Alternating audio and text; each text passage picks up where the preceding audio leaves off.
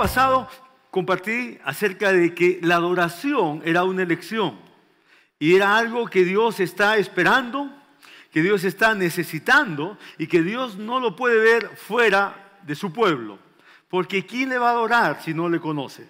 ¿Quién lo va a celebrar si no lo ha puesto en el sitial de Dios? Entonces el Señor nuestro Dios está muy expectante que de nosotros, de los que ya le conocemos, de los que ya lo amamos, de los que ya lo hemos y lo seguimos disfrutando, de nosotros se levante una expresión de nuestro corazón, algo sincero algo que nosotros queremos dar. Y cuando de pronto comenzamos a darlo, nos vamos a dar cuenta que es una fuerza que nos lleva, nos conduce hacia Dios, hacia su presencia, hacia su persona, hacia su voluntad. Y la adoración siempre nos va a mantener cerca de Dios. Y si estamos cerca de Dios, es un beneficio completo. Porque tú y yo nos equivocamos, somos personas que fallamos y nos conviene estar cerca de Dios. Dile a tu vecino, te conviene estar cerca de Dios. Ahí es donde las cosas se van arreglando, se van acomodando, porque cuando estamos cerca de Dios, entonces eh, su presencia misma nos habla, su presencia misma nos inspira, su presencia misma nos corrige, su presencia misma nos direcciona. Eso es lo que hace Dios cuando estamos en su presencia. Él no nos juzga, no nos condena, no nos humilla, no nos avergüenza. No, la Biblia dice que Él es un Dios bondadoso, pero santo. Misericordioso, pero recto. ¿Qué significa eso? Que Dios es sumamente sabio. Él no te rechaza, pero Él te va a enseñar las cosas que no estás haciendo bien para enderezar nuestro caminar. Así que me gustaría hoy día añadir algunas cosas más que tienen un contenido bíblico y a la vez práctico para seguir con lo que comenzamos el domingo pasado, que la adoración es una elección. Ah, cuando recuerdan que muchos hemos elegido ser adoradores como un estilo de vida? El domingo pasado mismo, varios tomaron una decisión de ser adoradores. Levante la mano quienes han decidido esto, antes o el domingo último, ser adoradores como un estilo de vida. Varios. Sin embargo, ser un adorador día a día no es muy fácil. A veces se complica. ¿Por qué? Por las muchas ocupaciones, por eh, momentos en los que de pronto te desanimas por algo que sucede y de pronto caes en un, desánimo, o también por distracciones. ¿Cuántos se han puesto un tiempo para decir, esos 15 minutos voy a adorar al Señor? ¿Ya has comenzado a adorar? Y de pronto no has terminado adorando. Has comenzado pensando en tu trabajo, pensando en lo otro que tienes que hacer. Entonces, a veces nos distraemos eh, en medio de la adoración, nos distraemos en medio de nuestros tiempos y se nos pasa eh, la hora en que queríamos adorar al Señor y no lo hacemos. Así que el adorador es un hombre o una mujer que hace la adoración un estilo de, de vida día a día. Y conmigo, día a día. Entonces, tú no puedes ser un adorador porque celebras, cantas, te gozas, agradeces, ofrendas, ah, saludas, oras, declaras, eh, recibes la palabra, tomas notas, celebras el domingo, que es un día de adoración aquí en casa, pero no puedes llamarte adorador por eso. El adorador es el que día a día decide buscar la presencia de Dios, porque como vimos el domingo pasado, hay un casillero, hay un lugar Tú puedes tener muchos casilleros como todos los tenemos, ¿no? Tienes una ocupación, un, hobby, un trabajo, estudios, relaciones, familia, muchas responsabilidades. Y tu día es ocupado, porque son diferentes cosas que, que, que cubres, que cumples. Pero ahí hay un casillero que se llama adorador, adoradora. Y vimos el domingo pasado que Jesús dijo que los que le adoran en espíritu y en verdad es necesario. Digo conmigo, es necesario. Es necesario que le adoremos. Sin embargo, aunque es una necesidad, que dijimos el domingo pasado, la adoración es una necesidad, pero no es una obligación. Entonces, ¿qué es? Una elección. Digo conmigo, es una elección. Yo la he tomado. Ya he elegido tomar mi lugar. Así que nuestro Dios está muy expectante de ver si ese lugar está ocupado, si nosotros lo ocupamos, ese lugar de adoradores. Y si no, eh, Dios dice, estoy buscando. a mis hijos.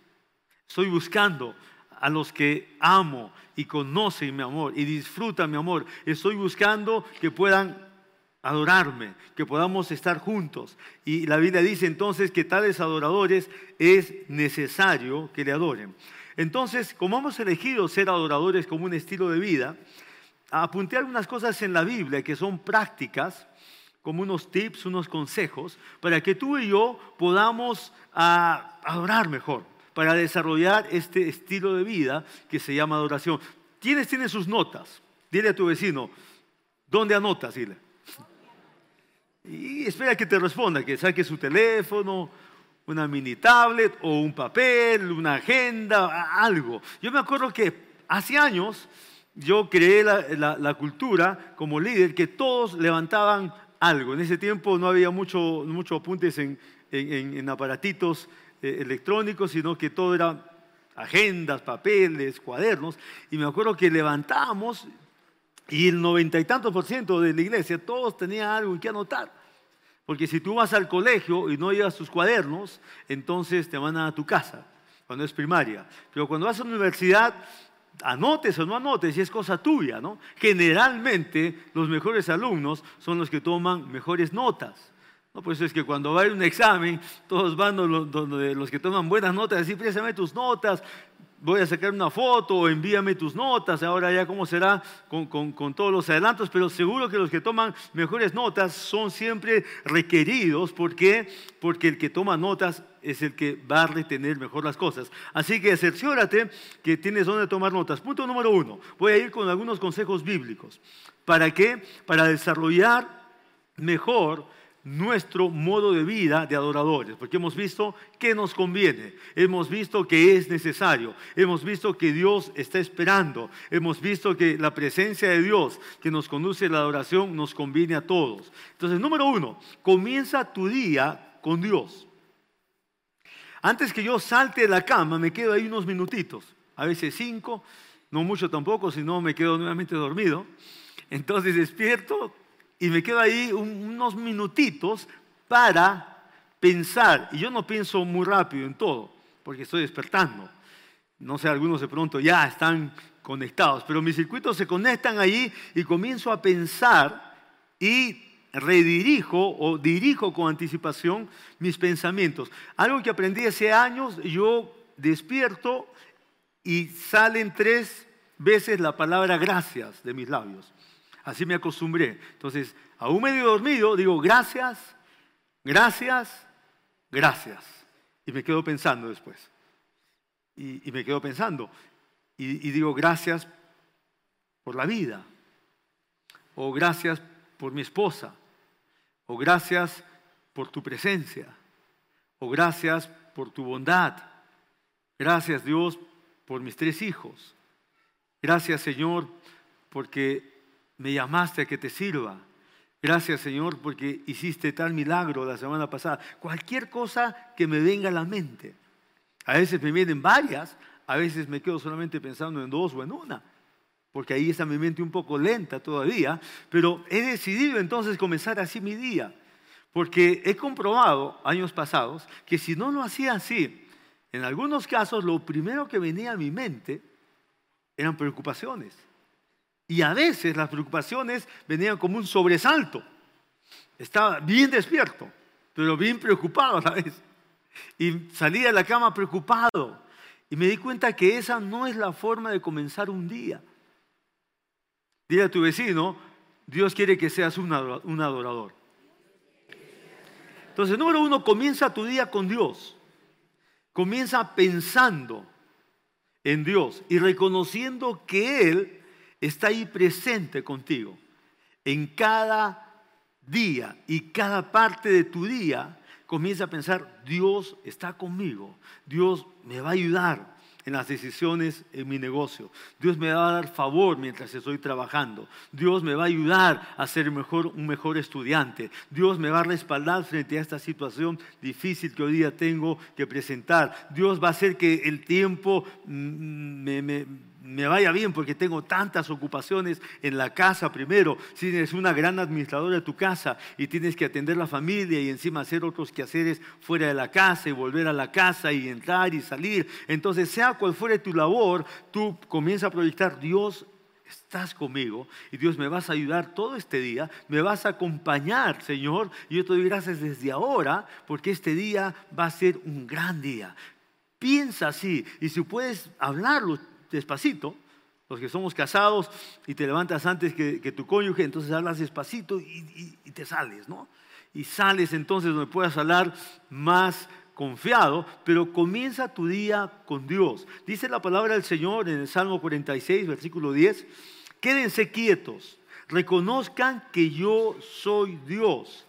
Yo seré exaltado entre las naciones, yo seré enaltecido en la tierra. El Señor Todopoderoso está con nosotros. Nuestro refugio es el Dios de Jacob, Selah. ¿Ese Selah qué significa? En esto piensa. Significa Quédate a meditar en este pensamiento. Eso significa la palabra será. Entonces el Señor dice, quédense quietos y reconozcan que yo soy Dios. Qué buena forma de comenzar el día. Medita primeramente en que Dios es Dios y Dios es tu Dios. Está contigo. No te va a dejar. No te va a abandonar. Medite en eso. Pon tus pensamientos selectivos en que no estás solo, que la presencia de Dios se levanta cuando tú te levantas y Dios está ahí presente en el momento que tú vas a hacer cosas, vas a decidir, vas a trabajar, vas a actuar. Allí Dios está contigo. Punto número dos. Arrodíllate para, orar. Hay algo acerca de, de rendimiento, de la humildad. Si tú lees el Antiguo Testamento, vas a ver varios pasajes donde Dios rechazó a los soberbios. Y desde el Antiguo Testamento entonces vienen versículos claves que pasan al Nuevo Testamento, donde dice el apóstol Pedro que Dios resiste a los soberbios, los mira de lejos, mas a los humildes los mira con ojos cercanos. Dios dice que está atento a los humildes pero a los, a los soberbios los tiene a la distancia. Hay varios pasajes entonces donde Dios repite que la soberbia es algo que hace que el hombre y la mujer se distancien de Dios. Entonces, todos hemos comenzado igual. como seres egoístas? La persona que no tiene a Jesús en su corazón, donde Jesús no es Señor, entonces todos tenemos un común denominador. Somos personas egoístas. ¿Por qué? Porque la naturaleza de pecado nos hace desarrollar una conducta egoísta. No importa que la tapemos, la maquillemos, le demos otra forma, otra expresión. Una persona sin Jesucristo, sin tener el amor verdadero, entonces es egoísta y todos lo hemos sido. Lo que pasa es que a veces hay algunos rezagos en la mente y hay personas que necesitan entender esta verdad, que Dios prepara nuestros corazones para que seamos humildes. Y a veces pasan cosas que Dios no las ha producido, pero vienen momentos donde de pronto la vida, las situaciones, el mundo, las circunstancias te humillan. Y no debes estar renegando.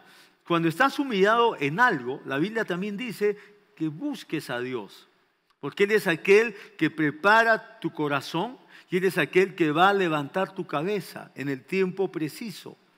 Pero ese tiempo preciso está antecedido de un tiempo de humildad. ¿Cuál es el tiempo de humildad que un adorador debe vivir? ¿Cuántos años, meses necesitamos vivir humildes? Dile a tu vecino, toda la vida. Porque tenemos que conceptualizar la humildad. La humildad no es lo que muchos han dicho que es pobreza. La humildad no es lo que muchos han dicho que es ignorancia. La humildad no es lo que muchos han enseñado con conceptos equivocados. No.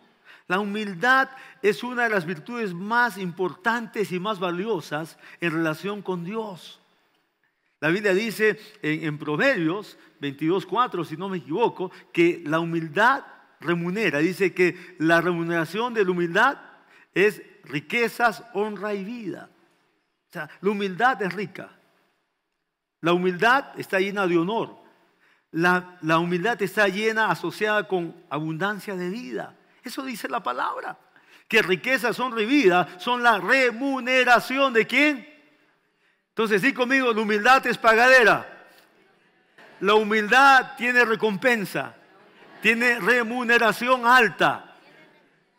Eso dice la palabra. Otros conceptos son equivocados. Entonces, el ser humilde de corazón es uno de los atributos que Dios quiere que nosotros desarrollemos, que nosotros tengamos, y es importante para ser adoradores.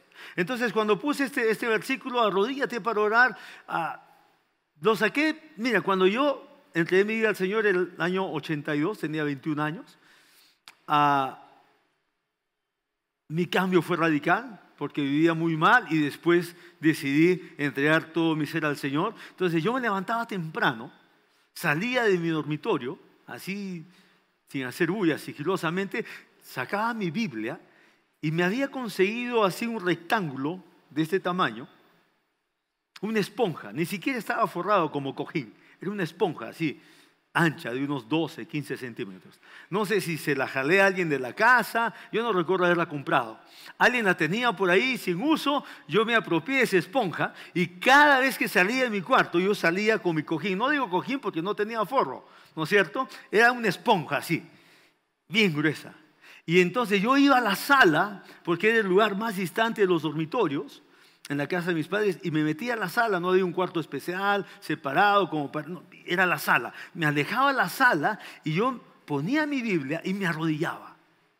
Y me ponía a hablar al Señor, a conversar con Dios. Y después abría mi Biblia y seguía arrodillado. Ya después de un buen rato me levantaba, porque a veces estar arrodillado muchos minutos necesitas que haya circulación, estás incómodo, me levantaba y seguía leyendo mi Biblia, me ponía a lavar, seguía orando, pero comenzaba mi día de rodillas. Entonces yo me acostumbré así, porque había leído que un corazón contrito y humillado jamás Dios lo va a rechazar. Eso dice su palabra.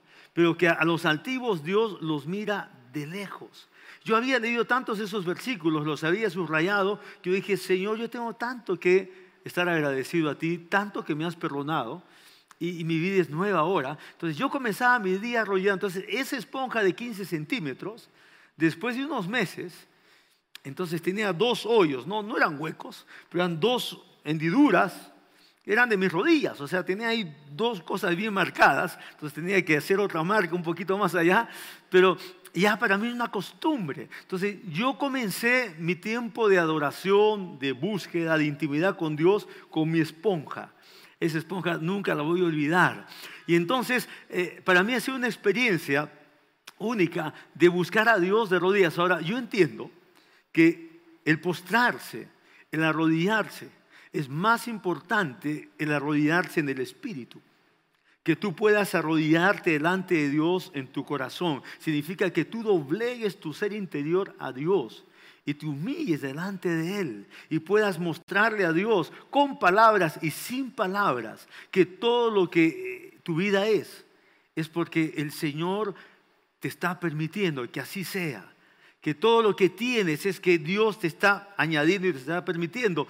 Pero también sé que la postura física ayuda mucho a la postura interna.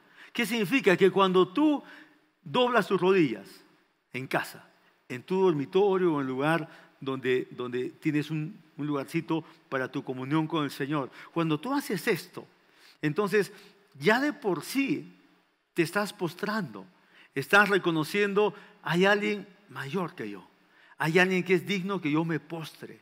Y te estás postrando entonces, y es más fácil cuando estás arrodillado, también arrodillar tu ser interior. Es más fácil cuando estás de, rodillas también reconocer que no soy nada delante de Dios.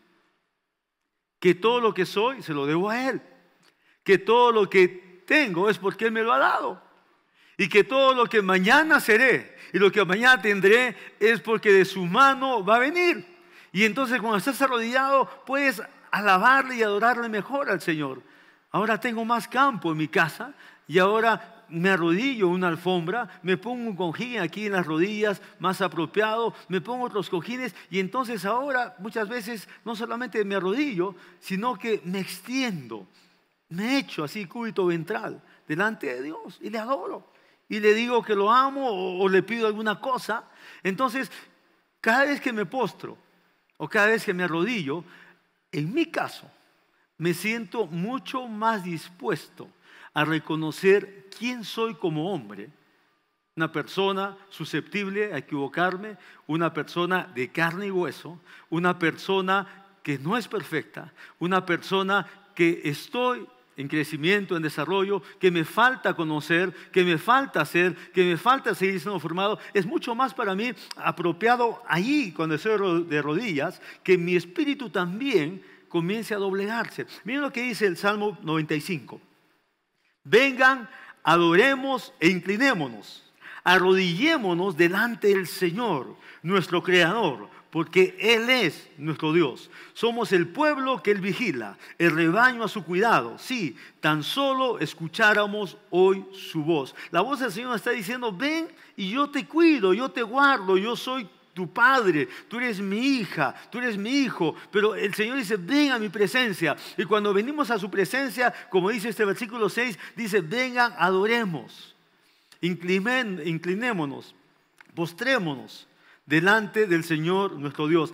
Si estás de rodillas, tu corazón empieza a humillarse más fácilmente para buscar al Señor. ¿Cuántos quieren practicar eso? Consigue hacer su cojilla entonces, para, cuidar sus rodillas. Punto 3. Escribe siete cosas de las cuales estás agradecido cada día. Di conmigo, cada día. El número 7 representa estar completo en la Biblia. Es el número perfecto. Y, escribiendo siete cosas entonces, eh, te va a ayudar como un número. Puede ser tres, pueden ser más, pero si apuntas a esto, entonces tú te vas a dar cuenta que vas a, tener una tarea, si el término es preciso, que va a poner una meta en la cual tú vas a apuntar, voy a recordar las cosas buenas que Dios ha hecho. Si estás tomando notas ahora mismo, el punto 3, haz una relación de siete cosas por las cuales estás agradecido. Entonces, ahora mismo, mientras yo comparto este punto en dos minutos más, de pronto ya has escrito cinco cosas. ¿Por qué? Porque comienzas a pensar cosas del ayer, pero también de hoy. Y comienzas a recordar las cosas que Dios ha hecho en tu vida. Y le das gracias, porque recuerdas entonces que Dios te sacó de un gran problema hace unos meses. Que Dios solucionó otro otro asunto importante que tenías con una de tus hijas, que se llegaron a reconciliar y que si no hubiera sido por Dios, eso no se daba. Y comienzas a recordar entonces y tal situación, si Dios no hubiera obrado tampoco, y comienzas a recordar cosas del pasado. Y cuando recuerdas cosas del pasado, las pones ahí. Y dices, Señor, gracias por esto también. Y de pronto tu lista se agranda, guarda solamente siete para hoy día, para que mañana intentes otras. Y puedes recordar cosas muy del pasado, pero también algunas muy cercanas y otras del presente, donde estás viendo la misericordia, la bondad, el favor, el cuidado, la protección de Dios y tú puedes registrar. Es tan importante registrar. Entonces, hazte allí un cuadernito, un diario, lo que fuere, aunque, aunque, aunque no escribas mucho, es importante escribir. Yo tengo una envidia santa a mi esposa. Mi esposa no se acuesta ninguna noche si no escrito sus diarios en plural, porque tiene diferentes. Escribe para diferentes áreas de su vida.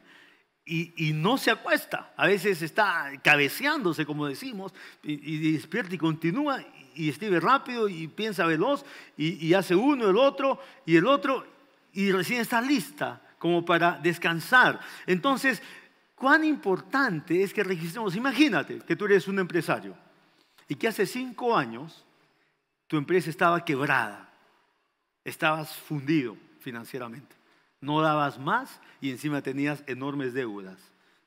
Y de pronto clamaste al Señor. Y haciendo la historia corta, en su misericordia Dios te sacó de ese hueco financiero. Y pasó un par de años y saliste y después em, emprendiste y ahora eres un empresario que te va bien y sigues confiando en Dios. Entonces tú pones ahí, hace cinco años Dios hizo un milagro en mis finanzas. Pero otra cosa sería, si tú hubieras escrito hace cinco años y pondrías ahí, Señor, estuve desesperado, estuve al punto de un, de un problema cerebral, quería explotar, no aguantaba el estrés, estaba tan ah, desanimado, nadie me podía prestar dinero, ni mi mejor amigo me pudo apoyar, los bancos me cobraban, los acreedores me hundían, no sabía qué iba a ser el resultado, no sabía si iba a ir a la cárcel, no sabía qué iba a pasar en mi matrimonio, en mi familia. Sería otra cosa si tú hubieras escrito esos detalles hace cinco años y después decías, Señor, y me sacaste de esto y me diste otra oportunidad y, esta empresa, mi proveedora fue, fue misericordiosa, me dio más plazo, el banco me dio una oportunidad, yo no sé qué pasó, Señor, pero este dinero y, y se abrió y pondría cada una de esas cosas y si tú leyeras entonces de hace cinco años, tú estarías haciendo una fiesta seguro, porque te estarías viendo los detalles de lo que pasó. Yo tengo mis diarios, yo no escribo como mi esposa todos los días, pero también escribo y yo saco diarios de hace 15, 20 años.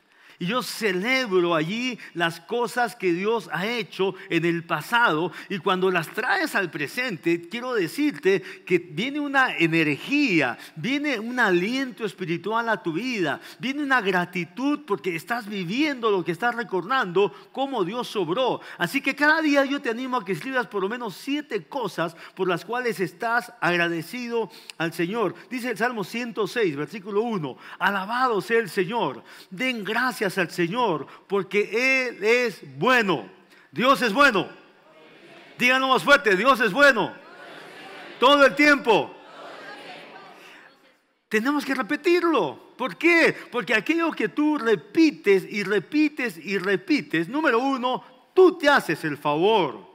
¿De qué? De recordarte una verdad. Dios es bueno siempre. Él no va a ser más bueno ni, ni, menos. Él es el mismo. Pero cuando tú repites una verdad de una cualidad de Dios, entonces Dios en su naturaleza tiene esta cualidad. Él es un Dios bondadoso. Y cuando tú repites continuamente que Dios es bueno, entonces te estás recordando, tu memoria está evocando una verdad que tú has conocido por tiempo y la bondad del Señor entonces se ensancha en tu vida. Hay un camino más amplio porque tú lo estás haciendo y en esa bondad el Señor va a obrar. Dice, su fiel amor perdura para siempre. Habla de la bondad del Señor.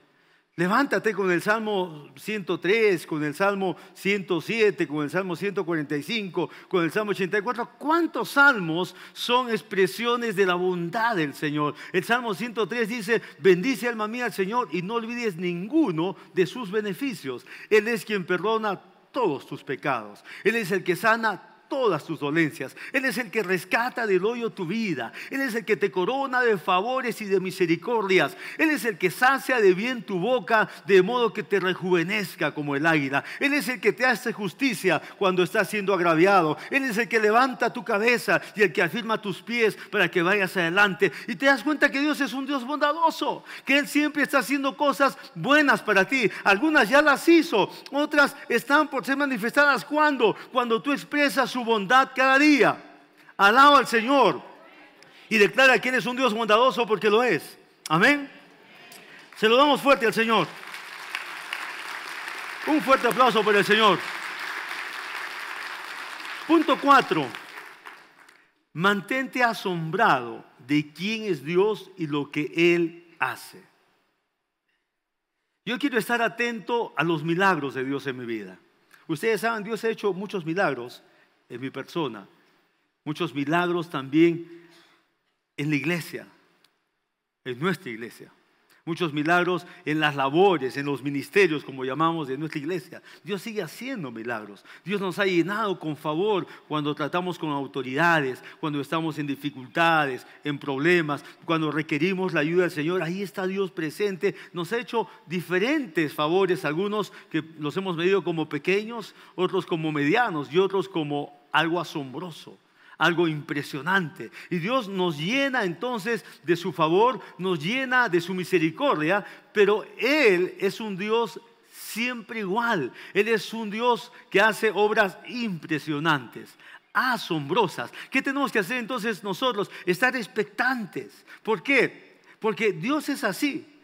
Dios se mueve así como nosotros estamos dispuestos a verlo. Presta atención a las maneras en las que Dios está obrando alrededor tuyo. Yo sí quiero estar atento y expectante a las grandes obras de Dios en mi vida. Por eso me predispongo a vivir asombrado de mi Dios. ¿Qué quiero decir con esto? Que cuando Dios hace algo te deja impresionado. Dices, wow, yo pensé, yo oré, pero no me imaginé que Dios lo iba a hacer de esta manera. Y a través de esta persona, que ni idea tenía que esta persona Dios podía hacer, hacer uso de ella para bendecir mi vida. Pero Dios me ha asombrado porque por el lado menos percibible, por el lado menos eh, eh, intencional, por el lado que menos veía, Dios me ha demostrado que Él es Dios porque ha obrado a favor de mi vida en formas y maneras que yo ni siquiera pude imaginarme. Entonces Dios nos asombra, pero debemos de vivir en un constante asombro. Digo conmigo, constante asombro. ¿Se han dado cuenta que los niños fácilmente son impresionados? ¿Quiénes tienen hijos? de, cualquier edad, porque de cualquier edad hemos tenido hijos que han sido pequeños. Yo tengo una marca, aquí una cicatriz de un perro que me sacó un pedazo de muslo, esa es otra historia, se las cuento otro día. Es media dramática y chistosa. Pero bueno, yo tengo aquí una cicatriz en mi muslo. Y entonces cuando mis hijos eran pequeños, como la cicatriz es grande, cuando mis hijos eran pequeños, yo les conté que un niño estaba ahí en la playa y yo entré a salvarlo porque un tiburón lo estaba atacando. Entonces yo entré ahí como, un héroe y lo salvé al niño, pero el tiburón me dio una, una raspada y me sacó una parte de la pierna y por eso tengo una cicatriz grande en la pierna. Y mis hijos, wow, se quedaban así. me veían como el héroe, wow, y, me decían, sí, papá, y yo les contaba, con detalles, con todo, y yo me aguantaba a reír, pero estaba contando. Y después pasó un poquito más de tiempo con mis dos hijos mm, eh, pequeños, con Dani y con Bran, y entonces de ahí se me ocurrió otra, que era un oso.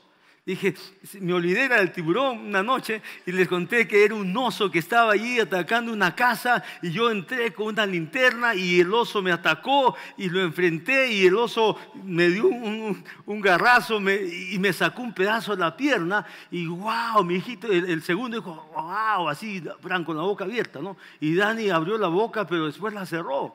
Y dijo, ¿cómo? Y el tiburón me dijo... Y entonces ya me reí, ya les dije que estoy una broma, ¿no? Pero, pero los niños son fáciles de estar asombrados, ¿no? Por cosas irreales y por cosas reales también. ¿Por qué? Porque para los niños es como que todo es nuevo y ellos se creen todo. Deberíamos vivir en un constante asombro. ¿Saben por qué? Porque nuestro Dios realmente es asombroso. Nuestro Dios realmente hace cosas impresionantes, hace cosas formidables, hace cosas que nosotros nos imaginamos así, pero Él las hace de una manera que nos rompe todos los esquemas y decimos, wow, Dios lo hizo y a su manera, en su forma, de la, de la manera más peculiar, Dios lo hizo. Deberíamos ir asombrados, porque cuando tú dejas de estar asombrado, tú dejas de estar expectante. ¿Y saben qué? Hay dos verdades como Dios se mueve y van ligadas. Es así.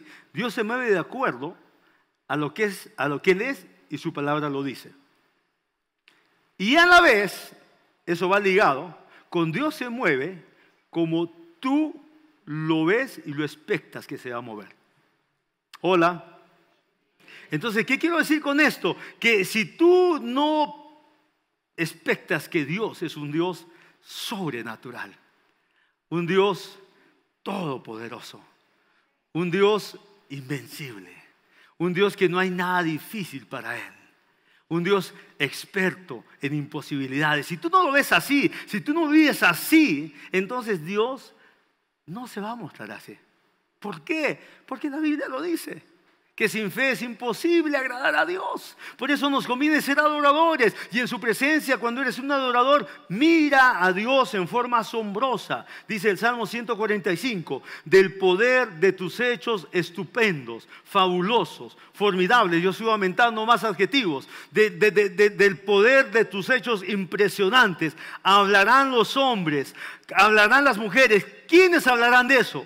Nosotros, los que conocemos a Dios, los que tenemos la, la, la, la posición envidiable que otros no tienen de estar cerca de Dios, de confiar en Él y de ver sus maravillas, sus asombrosas obras, lo espectacular que Él obra. Dice que nosotros que experimentamos eso vamos a poder hablar, publicar de esos hechos estupendos. Y dice, y yo, ¿qué dice? Y yo, ¿qué harás? Y yo Di conmigo, y yo publicaré su grandeza. Gloria al Señor, vamos a publicar la grandeza del Señor.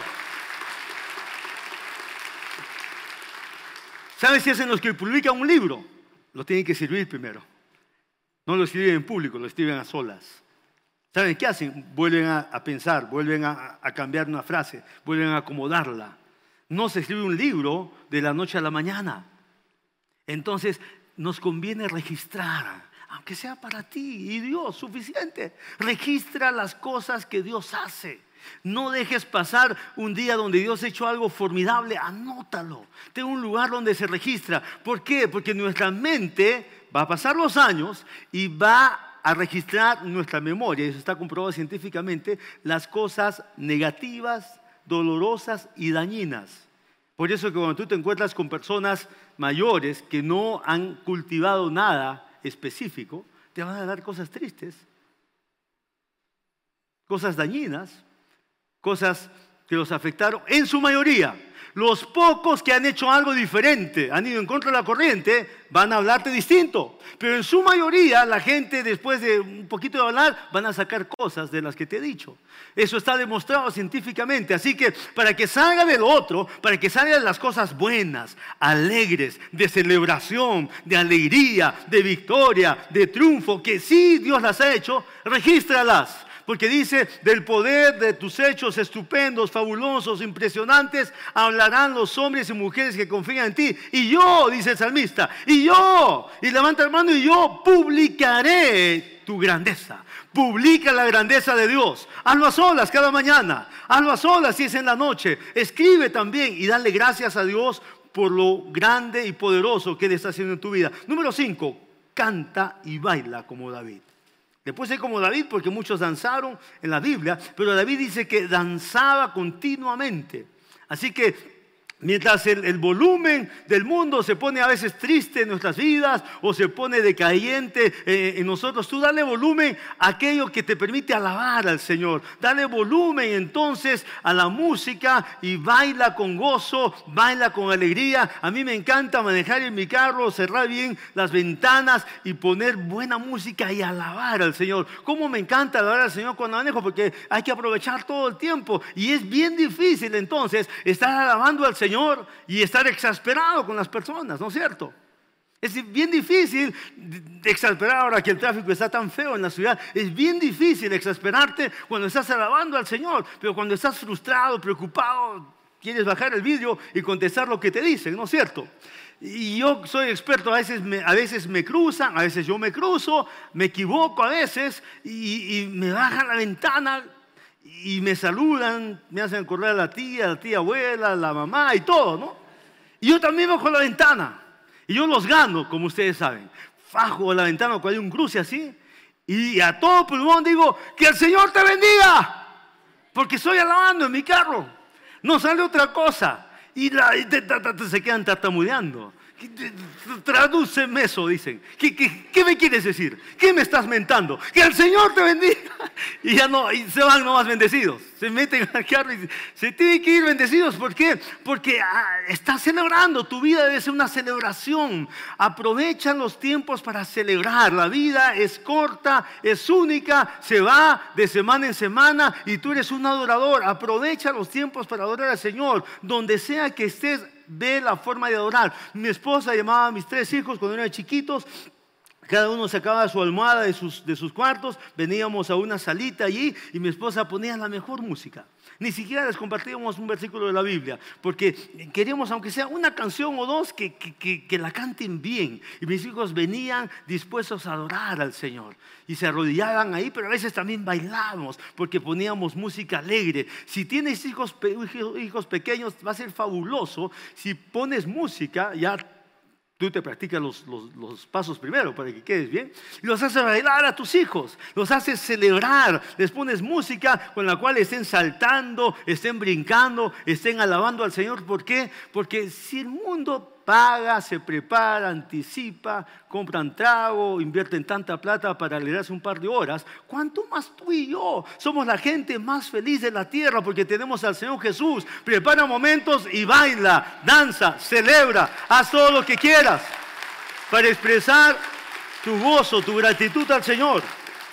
Dice la palabra que alaben su nombre con danzas, que le canten salmos al Señor con lira y con el pandero. Dice, David danzó ante el Señor con todas sus fuerzas. Ve tus fuerzas, ve tu tiempo y prepárate para hacer una fiesta. Punto 6, haz un ayuno de la murmuración. ¿Qué les parece lo que puse?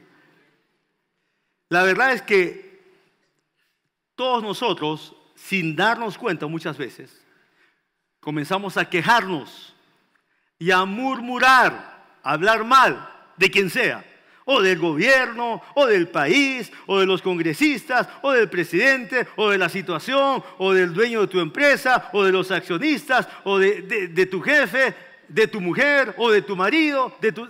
Podemos hablar mal de mucho y de muchos, ¿sí o no? Si nos descuidamos. Yo tengo una meta he tomado la decisión de no ser negativo. Y a veces vienen pensamientos o palabras negativas.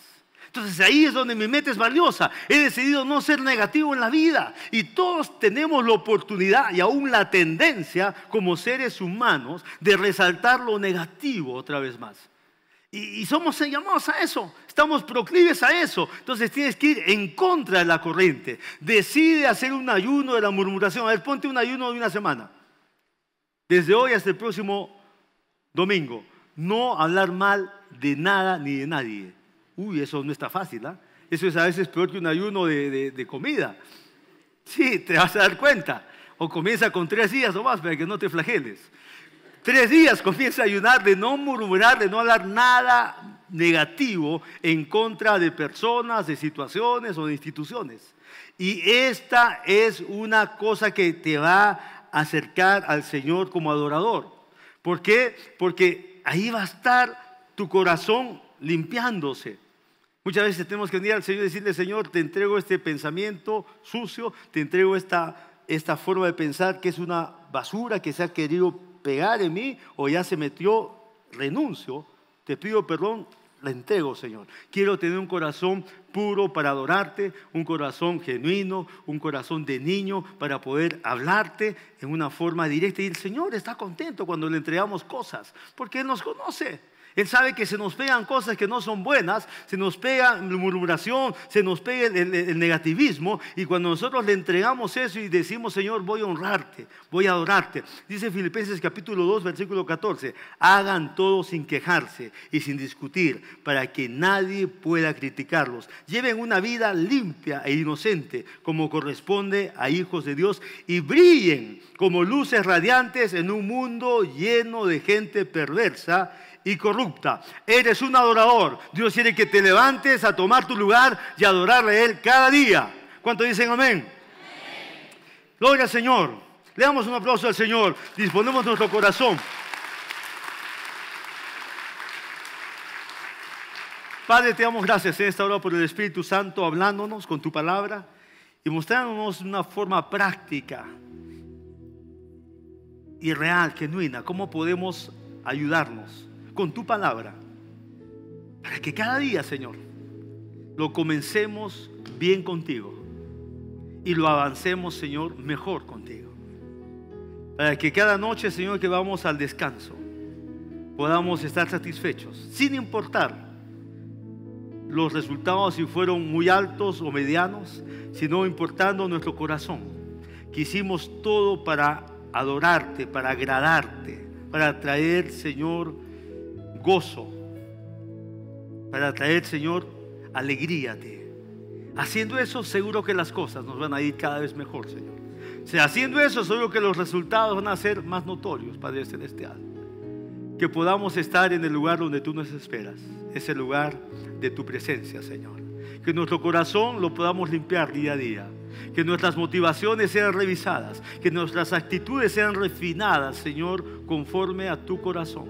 Que cada uno de nosotros, Señor, que estamos decidiendo ser adoradores de corazón y de tu palabra, podamos disfrutar tu presencia mientras te hablamos, mientras componemos, mientras escribimos, mientras cantamos, mientras declamamos, mientras danzamos, que podamos disfrutar lo que tú eres, un Dios lleno de amor, lleno de planes para nuestras vidas. Gracias te damos, Padre, en el nombre poderoso de Jesús.